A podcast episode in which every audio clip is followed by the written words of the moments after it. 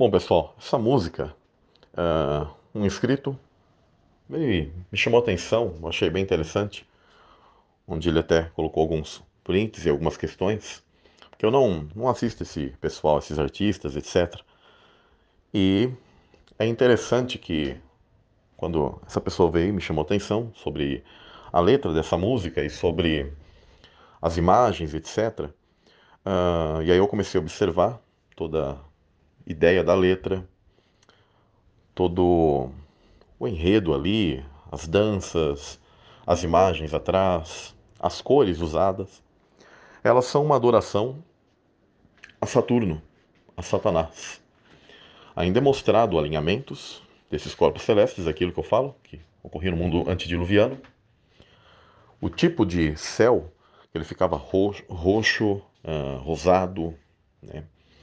uh, azulado muitas das vezes.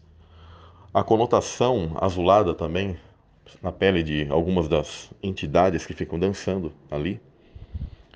O tipo de mensagem eu tenho, né, mais alto poder, o poder, aquilo que eu já comentei esses dias, né? Eu tenho a força, eu tenho o poder.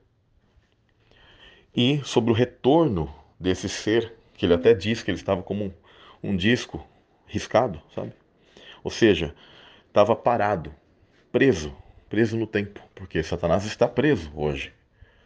Né? As pessoas até estão uh, equivocadas quando elas esperam que Satanás será preso, ainda não, ele, per ele perdeu seu poder, ele está preso mas ele será solto na batalha final agora, do Armagedon, Gog Magog, do fim dos tempos, onde o portal se abrirá né, e as entidades se manifestarão, etc. Mas vale ressaltar o tipo de adoração subliminar que as pessoas não percebem. E a ênfase nas cores, num mundo que você percebe que ele é futurista, onde tudo entrou em hecatombe, toda essa questão cibernética, transhumanista, sendo apregoada numa canção que você ouve, tem até um ritmo interessante, uma melodia bacana e tal, mas ela, ela não é feita de uma maneira aleatória. Não é algo, algo à toa, né? mas é algo realmente que tem um tipo de mensagem oculta ali muito profunda. Eu não sei até que ponto esses artistas, no caso aí do Coldplay, se eles são envolvidos com isso, se eles recebem um tipo de, de letra de alguém, mas se são eles mesmos que desenvolvem isso, os produtores, etc. Mas você percebe que não é aleatório e há algo muito profundo, e apenas quando a gente tem esse tipo de conhecimento que é passado aqui no canal, você consegue detectar isso. E até inscritos, as pessoas que nós consideramos comuns, né, estão aí com o mesmo conhecimento, entendendo e compreendendo o quão sinistro uh, são as mensagens que estão por trás da mídia, da, do mundo da música, de filmes, etc. Ah, vou colocar também um vídeo que tem a legenda e alguns prints interessantes para vocês, tá bom? Fiquem na paz. Depois vale uma análise mais profunda dessas imagens, da letra em si, né? E de toda, toda essa configuração está colocada aí nesse, nesse clipe. Eu não sei até que ponto poderia fazer isso no canal, porque uh, complicado toda a questão de direitos, etc. Uh, ah, vou colocar também abaixo para vocês o, o mesmo vídeo, mas legendado para quem não entende o inglês e para compreender um pouco da, da mensagem. Né? Eu creio que vocês que conhecem aquilo que é colocado aqui nesse canal, até outros, conseguirão entender a, o que tem por trás dessa música. Muito interessante, tá? Fiquem na paz, bom domingo para vocês, pessoal. Fala pessoal, aqui é o Samuel Benini. Bom, das postagens que até coloquei ontem, onde há aquela relação, né, daquela, daquela franquia de filmes, né, que nós conhecemos como Star Wars, né, Guerra nas Estrelas, ou poderíamos chamar de Guerra das Estrelas. Nós sabemos que estrelas anjos estão completamente vinculados. Uh, na escritura, inclusive, as estrelas são os anjos e os anjos são as estrelas e vice-versa. Bom, uh, isso também está ligado a nós e etc. Mas o grande ponto é que tem aquele personagem, o He-Man, que a maioria aí do pessoal mais tiozão, entre aspas, como eu, que tem meus 39 anos, e quem de nós, ou até pessoas mais novas também, assistiram o He-Man, que essa, esse desenho animado ainda continua, só que agora remasterizado, com imagens novas creio que episódios novos, etc. Mas esse personagem também, ele dizia, né? Levantava sua espada pelos poderes da caveira cinzenta, e aí ele dizia, né? Eu tenho a força. O mesmo, a mesma linguagem usada por aqueles da Guerra nas Estrelas, onde eles diziam que a força esteja com você.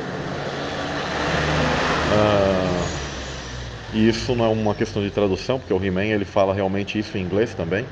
Uh, I have the force. E então realmente vemos que todos esses desenhos, os autores desses tipos de uh, formas de entretenimento, eles são vinculados com o ocultismo. Então eles estão adorando aquilo que eles chamam de a força, onde eu coloquei ali claramente um trecho uh, do livro de Albert Pike, onde eles negam que Satanás ele seja o mal, mas ele é chamado de a força, aquilo que traz o equilíbrio, etc. e tal. Então, para que vocês tenham uma noção de como coisas simples elas estão o quê? embebidas de ocultismo. Aí a gente vê também no próprio símbolo do He-Man a cruz templária, né? E nós sabemos que os templários eles foram pessoas que no início eles tinham como objetivo uh, servirem a igreja, a igreja católica, mas proteger assim aquelas pessoas que faziam suas peregrinações né, a Jerusalém, etc. Mas com o tempo, o ocultismo ele sempre toma todos esses lugares e esses cavaleiros templários, em realidade, eles uh, guardavam uh, segredos e coisas uh, ligadas ao ocultismo, ao ocultismo pesado, como eu coloquei já num documentário aqui, a questão das cabeças de Baphomet. Né? Baphomet a gente já sabe que é uma espécie de, de símbolo de Satanás, de um deus maligno, de onde a maçonaria também serve a Baphomet, só que eles tentam dar aquela daquela despistada, né? E dizerem que aquilo é apenas um símbolo, que demonstraria a parte animal do homem e blá blá blá e blá blá blá. Pura conversa fiada tá? realmente na, nos altos graus, e aqueles que se aprofundam em toda essa simbologia, que são escolhidos como os iniciados que na verdade alcançam altos graus, e a eles é revelado algo muito maior, muito mais forte. Eles trabalham sim para toda uma elite, para os senhores do mundo, em troca de poder, de dinheiro, de várias questões que as pessoas comuns não, não alcançam. Então, nós sabemos que está completamente conectado, tudo ligado isso desde séculos, desde milênios, onde essa semente maligna ela deixa o seu rastro, né, pela terra. Por isso que eu tenho uma, uma playlist que se chama Rastro da Serpente. Você quer entender as sociedades secretas, quer entender aquilo que nós conseguimos através de estudo detectar e observar todo esse conhecimento e toda todo esse rastro maligno que esses caras eles deixam com guerras, com morte, com, com com todas essas coisas que fazem parte da história humana, inclusive, é só acessar ali no canal. Mas é isso, pessoal. Fique na paz e shalom, shalom.